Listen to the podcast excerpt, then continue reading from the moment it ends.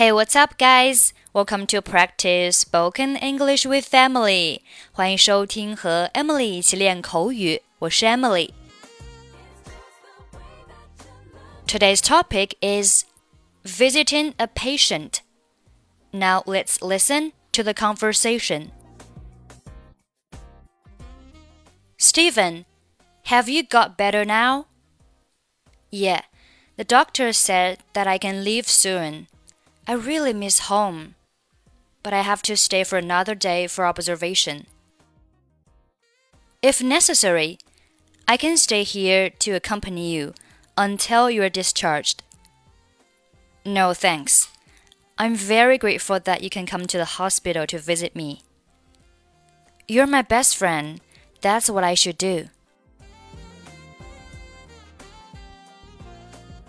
Okay, let's take a look at the conversation. Steven, have you got better now? Steven, 你现在好点了吗？Have you got better now? Get better 表示变得更好。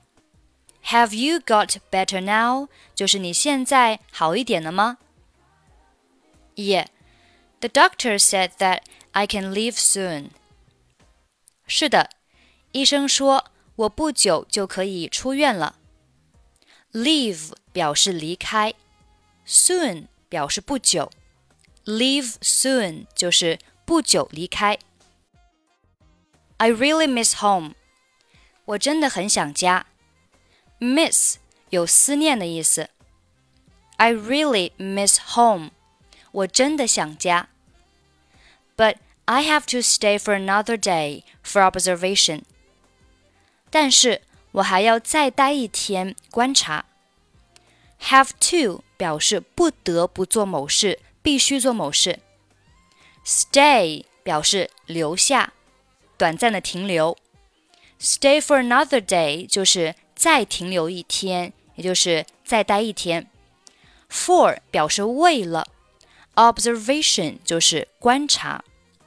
我需要再待一天观察一下。If necessary，如果有需要的话，I can stay here，我可以待在这里。Stay here 表示待在这里。To 表示目的，To accompany you 就是陪伴你，陪着你。Accompany 做动词表示陪伴，陪伴某人就是 accompany somebody。后面 until 直到。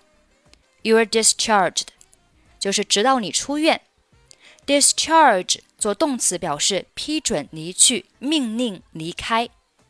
我们看下面两个例句。He has a broken nose, but may be discharged today. 他鼻梁断了，但今天可能出院。Patients were being discharged from the hospital. 病人准许出院。 我们会发现，discharge 表示批准离去的时候，都用的是被动语态，因为某人呢应该是被批准啊，被批准离开，所以我们用的是被动语态，be discharged，be discharged。下面，No thanks，不了，谢谢。I'm very grateful that you can come to the hospital to visit me。我真的非常感谢你能来医院看我。 这里 I'm very grateful that 表示什么什么事情我很感激，我很感谢。什么事情呢？我们用 that 从句。You can come to the hospital，你能来医院 to visit me，来看我。You are my best friend，你是我最好的朋友。That's what I should do，这是我应该做的。